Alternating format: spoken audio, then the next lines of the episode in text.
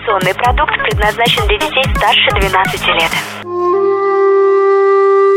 Информационно-развлекательный канал Liquid Flash представляет Книжный митинг Создано при поддержке интернет-магазина «Клевые штуки» vk.com слэш клевые штуки Глава первая Александр Степанов. Порт-Артур. Историческая справка. Порт-Артур – бывший портовый город, незамерзающий порт, военно-морская база в Китае на Желтом море. Расположен на юго-восточной оконечности Ляодунского полуострова, Квантунском полуострове, Квантунская область.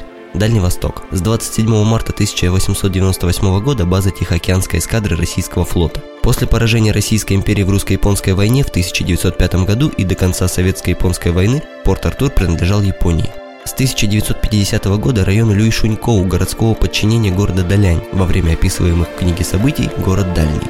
Цитирую Ясный морозный день клонился к вечеру. Солнце освещало косыми предвечерними лучами порт Артура окружавшие его мрачные серые скалистые горы. С моря дул слабый ветерок, сметая сохранившийся еще кое-где снег. В порту и в городе необычайное для будничного дня оживление. Все чиновное русское население Квантуна 26 января 1904 года съехалось в Порт-Артур, где сегодня состоится традиционный бал в День Марии. На этот раз он должен был быть особенно торжественным, ввиду того, что в числе именинниц также была жена начальника Порт-Артурской эскадры вице-адмирала Старка, Мария Ивановна. С полудня поздравители длинной чередой потянулись к дому адмирала, а вечером там же должен был состояться бал. Всем хотелось хотя бы одним глазком взглянуть на празднично одетую публику, на блестящих моряков и военных, принарядившихся штатских, сам наместник царя на Дальнем Востоке, адмирал Алексеев, обещал со своим блистательным штабом посетить этот бал. Ввиду тревожного времени уже с 7 часов вечера к адмиральскому дому стали съезжаться и сходиться многочисленные гости. Первыми появились мичманы и лейтенанты, и сухопутные офицеры со своими дамами. Затем прибыли капитаны всех рангов и полковники в залитых золотом мундирах, с тяжелыми густыми палетами на плечах. Они и их жены составили почетную свиту около адмиральской четы, приветливо встречавшей гостей. Ты читал эту книгу? Об авторе. Александр Николаевич Степанов родился в 1882 году в славном городе Одессе. Мнение о точной дате его рождения расходится. Всезнающая Википедия, однозначно называя второе число, разрывается между февралем и сентябрем. По хорошей традиции большинства авторов, описанных в митингах первого сезона, Александр появился в семье военного, офицера-артиллериста. В период с 901 по 903 года учился в Полоцком кадетском корпусе, это территория современной Беларуси. Затем семья Степановых переехала на другой конец Российской империи, на Дальний Восток, в город Порт-Артур. Когда началась русско-японская война, Александру Николаевичу было всего 12 лет. Его отец, Николай Иванович Степанов, командовал береговой батареей электрического утеса, а затем Суворовской мартирной батареей на полуострове Тигрово. Всю войну будущий писатель провел в Артуре, помогал отцу, возил воду на батарее, работал связным. Был контужен и чуть не лишился ног, но был спасен молодым врачом Сергеем Романовичем Миротворцевым, восходящим светилом российской и советской медицины. Эта история, как и многое происходящее в осажденном городе крепости, нашла отражение в книге. После капитуляции крепости 2 января 1905 года попал в плен в Нагасаки, откуда впоследствии был переведен вместе с ранеными в Одессу к матери. В 1913 году закончил Санкт-Петербургский технологический институт и вскоре был призван в армию. Прошел всю Первую мировую войну, затем воевал в составе Красной армии, участвовал в кровавой бойне Кронштадтского мятежа в 21 году, где провалился под лед Финского залива, тяжело заболел и был эвакуирован в Краснодар на лечение. Там он прожил до 1942 года. Работал инженером, преподавал в учебных заведениях. В 1932 году заболел бруцеллезом. Болезнь надолго приковала автора к постели. Вынужденное бездействие и заставило Александра Николаевича заняться переносом событий, очевидцем которых он был в детстве, на бумагу. В 1940 году первая книга романа «Порт-Артур» была опубликована в Краснодаре. Затем переезд в Москву, писательский творческий труд. Умер Александр Николаевич 30 октября 1965 года. Похоронен на Новодевичьем кладбище в Москве. А вот еще... Цитата.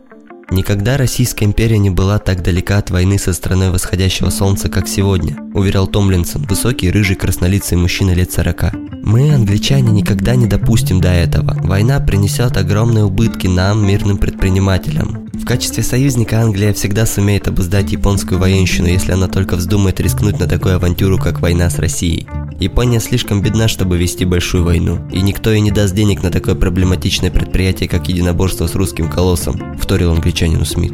Плансон недоверчиво поглядывал на своих собеседников. Мнения их далеко не совпадали с действием английского правительства, которое всего полтора года как заключило военный союз с Японией, направленный в основном против России и Китая. Совсем недавно в печати промелькнуло сообщение о предоставлении Америкой крупного займа Японской империи. Как дипломат, Плансон понимал, что союз и заем имеют общую цель – усилить военную мощь Японии и обеспечить ей тыл на случай войны. Плансону было только неясно, когда именно предполагает Япония начать военные действия против России – сейчас или через год, два.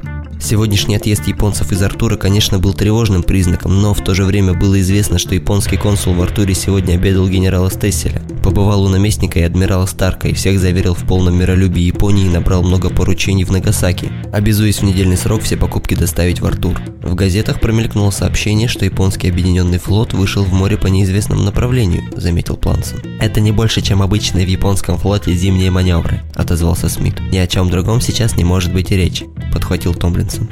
Несколько успокоенный Плансон отошел к другим гостям. «Как вы думаете, мистер Смит, рискнут японцы начать спектакль в ближайшие дни?» – справился Томлинсон. «Получившие деньги надо делать то, на что они даны. Японский консул заверил меня, что флот Микада находится в полной боевой готовности».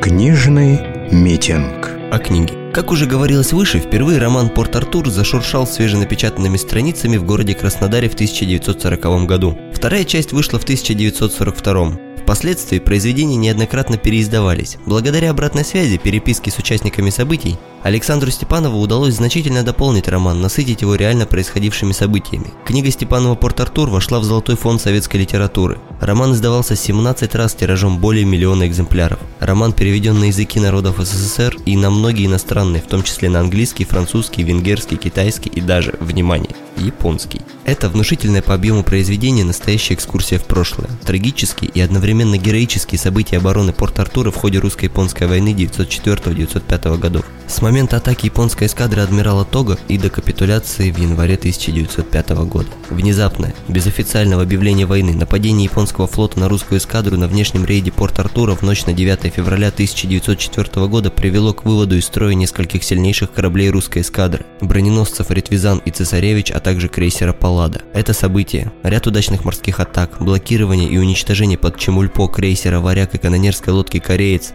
подрыв на мини флагманского броненосца Петропавловск в итоге обеспечила беспрепятственную высадку японских войск на Квантунский полуостров. Армия Микада перерезала железнодорожное сообщение Порт-Артура с Россией. Осада города была начата японскими войсками уже к началу августа 1904 года. На фоне событий исторического масштаба в книге кипит жизнь людей, обычных участников русско-японской войны. В отдельной линии выделены судьбы прапорщика-инженера Звонарева, поручика-артиллериста Борейка, генералов Белого, Стесселя, Кондратенко, Никитина, морских офицеров, гражданских. Взаимоотношения этих людей сплетаются в причудливое кружево. В романе Александр Степанов достаточно контрастно показал трусость и предательство отдельных представителей высшего командования крепости и отменную военную выучку, расчетливый ум и любовь к родине генералов и адмиралов, которые заслуженно и с честью носят свои палеты. Каждая строка батальных сцен восхваляет мужество, героизм, самоотдачу честных офицеров и простых солдат. Стоит заметить, что это первый в мире вооруженный конфликт, где повсеместно применялись дальнобойная артиллерия, броненосцы и миноносцы, которые уже через несколько лет станут называть линкорами и эсминцами. И тут в произведении нашла отражение феноменальная смекалка русского человека. Оборудование крепости буквально в процессе боев модернизируется, оборачиваясь серьезными потерями для японской армии. Вы скажете, что Степанов, как советский человек и коммунист, не мог не очернить генералов имперского режима, не мог не выставить все именно в таком свете. Едва ли. Поручик Борейко, артиллерист береговой батареи электрического утеса, ответил бы на это примерно так. Трус, предатель и сволочь при любой власти остается трусом, предателем и сволочью. Цитирую. Я атакую концевые легкие крейсера японцев Чиода и Такачиха и постараюсь, отогнав их, прорваться в море. Обстреляйте эти корабли усиленным огнем, приказал он Степанову. Сообщите по семафору корейцу, чтобы он не отставал от нас и по мере возможности поддерживал огонь своими восьмидюймовыми пушками. Обратился он к Червинскому, исполнявшему при нем обязанности флаг офицера. Есть, вытянулись офицеры и поспешили исполнить приказ своего командира. Наводить в переднюю мачту японского судна Чиода, что стояло рядом с нами в порту, объяснил Лишенко комендорам распоряжение, полученное от Степанова. И комендоры, забыв обо всем, припали к окулярам оптического прицела, старательно наводя свою пушку на указанную цель. «Готов!» – в один голос доложили Сайкин и Бондаренко своему командиру. «Пли!» – зычным голосом скомандовал Лишенко. Два огневых смерча вырвались из дула орудий, и снаряды, урчая и завывая в воздухе, понеслись в сторону японцев. Лишенков скинул бинокль. Столб черного дыма на корме и всплеск воды рядом с бортом показали, что цель попала под накрытие. «Пли!» – скомандовал тотчас же Мичман, и пушки опять окутались легким светло-зеленым, остро пахнущим эфиром облаком бездымного пороха. Варяг загремел из всех своих орудий, ведя огонь по японской эскадре с правого борта. Вскоре в крейсер один за другим попало несколько снарядов. Осколки с воем понеслись в разную сторону. На баке загорелся разбитый вельбот. Кузьмич, одетый в матросскую форму, находился около рубки. Заметив огонь, он с необычной для его полноты быстротой слетел вниз и с пожарным шлангом в руках кинулся его тушить. Сильная струя воды ударила в самую середину пламени. В несколько секунд пожар был потушен, только обуглившиеся головешки продолжали еще шипеть и дымить. Но тут раздался новый взрыв. В струе воздуха повара несколько раз перевернуло через голову и больно ушибло кнехты. Больше удивленный, чем испуганный, он тотчас вскочил на ноги и осмотрелся. Неподалеку на палубе лежал убитый матрос. Из пожарных шлангов во все стороны хлестала вода. Кузьмич, стараясь не смотреть на обезображенный труп, попытался исправить шланги, но новым взрывом был отброшен к самому переднему мостику. Напуганный повар поспешил забраться на него и укрыться в боевой рубке. «Молодчина, Кузьмич, ежели жив останешься, получишь крест», – похвалил его Руднев, следивший за ним. «Рад стараться, покорнейше благодарим», – ответил матрос. «Чего догорит, ваше высокоблагородие?» – радостно сообщил сигнальщик Снегирев. Японский крейсер, пылая от носа и до кормы, начал поспешно уходить, укрываться за другие корабли. «Перенести огонь на, на Ниву», – бросил Руднев. «И еще раз прикажите корейцу не отставать». Стоп! Снято. Александр Николаевич Степанов создал сценарий для кинофильма «Порт Артур». Но, к сожалению, никаких данных о дальнейшей судьбе этого фильма на просторах интернетов страны отследить не удалось. Существует японский фильм «Высота 203» 1980 года, посвященный обороне Порт-Артур. Также есть несколько отечественных документальных фильмов. Зато в сети полно фотографий. Фотографий кораблей, города, порта, окрестностей и, конечно же, доблестных защитников Порт-Артура которые позволяют приблизить далекие события 1904-1905 годов. А вот еще... Цитата. Затем все пошли на батарею литера «Б». В отличие от залитерной, она была долговременной профили и сплошь бетонная. Жуковский, увлеченный примером Борейка, снял земляное перекрытие из бетона, сколол часть его и, перекрыв слоем рельсов, сверху забетонировал, что очень укрепило своды. Все орудия были перекрыты сверху прочными козырьками, что делало батарею малозаметной спереди. Кроме Жуковского на батарее оказался инженер, капитан Шевцов. Я, ваше превосходительство, все время ломаю себе голову над вопросами маскировки батареи и укреплений. Свеженасыпанные валы весьма сильно демаскируют укрепления, поэтому я в виде опыта хочу их после трамбования полить жидкой охрой, она как раз подойдет под фон местности. Затем надо наши форты и батареи связать не воздушным телефонным проводом, а подземным. У моряков есть медный кабель для гальванических мин, думаю его использовать для этой цели. Изобретайте, изобретайте, Алексей Владимирович, поощрил Кондратенко. Если весь гарнизон крепости от солдат до генерала начнет думать, как ее лучше укрепить, то, несомненно, сделают ее неприступной. Одна голова хороша, две лучше, а тысяча и совсем прекрасно.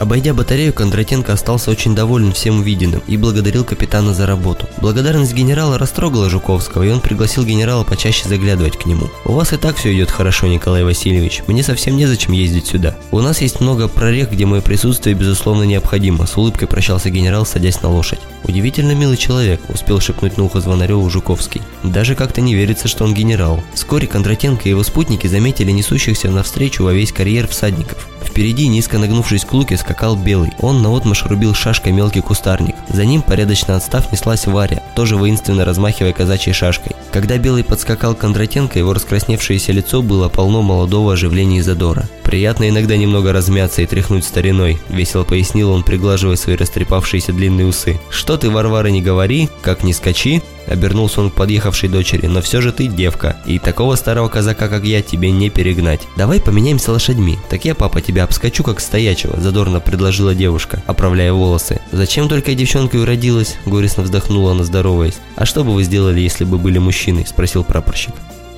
«Прежде всего женилась бы на вас», – выпалила Варя. Как говорится, Перехода. Орфография немного подправлена. Книга написана в художественном стиле с привлечением как подлинных личностей, так и выдуманных, поэтому никаких сухих исторических хроник в романе мы не встретим. Все достаточно приемлемо для чтения среднего или выразиться более официально среднестатистического читателя. О как. Такие произведения следовало бы вводить в школах, хотя бы для внеклассного чтения. Все-таки они повышают уровень патриотизма у россиян, а этого как раз очень сегодня не хватает. Читайте исторические книги, подобные роману Александра Степанова «Порт-Артур», ведь без корней ни одно существо жить не может. Попутно комментатор объяснил вымирание некоторых видов животных, но не было корней у саблезубого тигра и мамонтов. Однако с высказанным мнением согласен целиком и полностью. Андрей. Безусловно, один из самых ярких историко-приключенческих романов. Даже спустя десятилетия после прочтения всплывают в памяти образы героев книг, как исторических, так и вымышленных. Отдельное спасибо за описание батальных сцен. К сожалению, ничего подобного в последнее время не появляется, увы. Тома Кичко. Впервые увидев два тома, подумала, что читать будет скучно и долго, но затянуло. Все-таки все, что описано в книге, было, события и люди реальны. Автор очень серьезно подошел к описанию истории и смог сделать ее живой для нас. Когда читала книгу в самый первый раз, то с трудом верила, что на самом деле исход войны, осады Порт-Артура, наши «великие» в кавычках генералы решили просто так, за чашкой чая, да еще и старались выторговать себе побольше денег. И вместе с этим были люди, что просто старались выжить и помочь другим. Хотя кого тут только нет. Подлецы, двуличные, просто трусы или глупцы, герои и нейтральные ко всему персонаж. Лучше всего удались у Степанова именно портреты простых солдат, тот же самый Блохин или Заяц. Написано очень ярко. Костос. Произведение хорошее, несмотря на его размеры, читал в захлеб. Автор реалистично передал атмосферу русско-японской войны. Также в произведении присутствует максимальное соответствие описанных событий с историческими фактами. Использованная Степановым терминология, фразеологические обороты, манера речи того времени заставляют читателя прочувствовать себя в роли главного и иных героев. Несмотря на трагичную концовку произведения, автору удается не разочаровать читателя, а напротив заинтересовать. Также прочитал продолжение книги «Семья Звонаревых» и был приятно удивлен, что автор развил мысль глубже, что дает уйму информации к размышлению. Что примечательно, в последних двух отзывах, один из них из Узбекистана, второй с Украины. Цитирую. Русская эскадра в кильваторной колонне шла курсом на юго-восток, имея 13 узлов хода. В голове шли два новейшие заграничной постройки броненосца «Цесаревич» и «Ретвизан», по своим боевым качествам не уступавшие любому из японских кораблей. Следовавшие за ними броненосцы «Победа» и «Пересвет» больше подходили к типу броненосных крейсеров, чем броненосцев, имея сравнительно слабую 10-дюймовую артиллерию и недостаточное броневое прикрытие. Но для крейсеров ход их был слишком мал. Наконец, два концевых корабля «Севастополь» и «Полтава» являлись устаревшими тихоходными судами, только задерживающими остальную эскадру. Эта разнотипность судов сразу дала себя знать. Без Севастополя и Полтавы ход русских судов мало чем отличался от японских, достигая 16-17 узлов. С ними же трудно было идти даже по 13 узлов. Еще перед выходом из Артура вносились предложения идти на прорыв только с четырьмя быстроходными броненосцами, направив Севастополь и Полтаву вместе с канонерками для демонстрации к дальнему, что привело бы к разделению японской эскадры и облегчило выполнение задачи для основной группы судов. Но Витгефт на это не согласился. Теперь было видно, насколько тормозили ход эскадры тихоходные броненосцы. Растянувшись Растянувшись чуть не на 20 кабельтовых, эскадра фактически шла в двух группах. Впереди четыре головных броненосца, за ними сильно отставая тянулись Севастополь и Полтава. Идущие сзади четыре быстроходных крейсера должны были следовать малым ходом и временами вовсе стопорить, чтобы не налететь на концевые броненосцы. Миноносцы двигались отдельной кильватерной колонной в стороне от главных сил. Главные силы японцев состояли из четырех современных броненосцев и двух броненосных крейсеров новейшего типа. Все суда были более или менее однотипные и обладали эскадренным ходом в 17 узлов. Кроме того, к месту боя были подтянуты все остальные боевые отряды флота, но они находились вне сферы действия артиллерийского огня и только наблюдали за боем. Сблизившись с русской эскадрой на 80 кабельтовых, японцы открыли огонь из крупных орудий. Некоторое время эскадры шли почти параллельным курсом, ведя редкую перестрелку. Когда расстояние между эскадрами еще уменьшилось, флагманский корабль японцев пристрелялся под Цесаревичу и сигналом сообщил дистанцию остальным судам. Японские корабли открыли огонь по русским сразу на поражение. Началась сильнейшая артиллерийская канонада. Японцы и русские довели свой огонь до предела.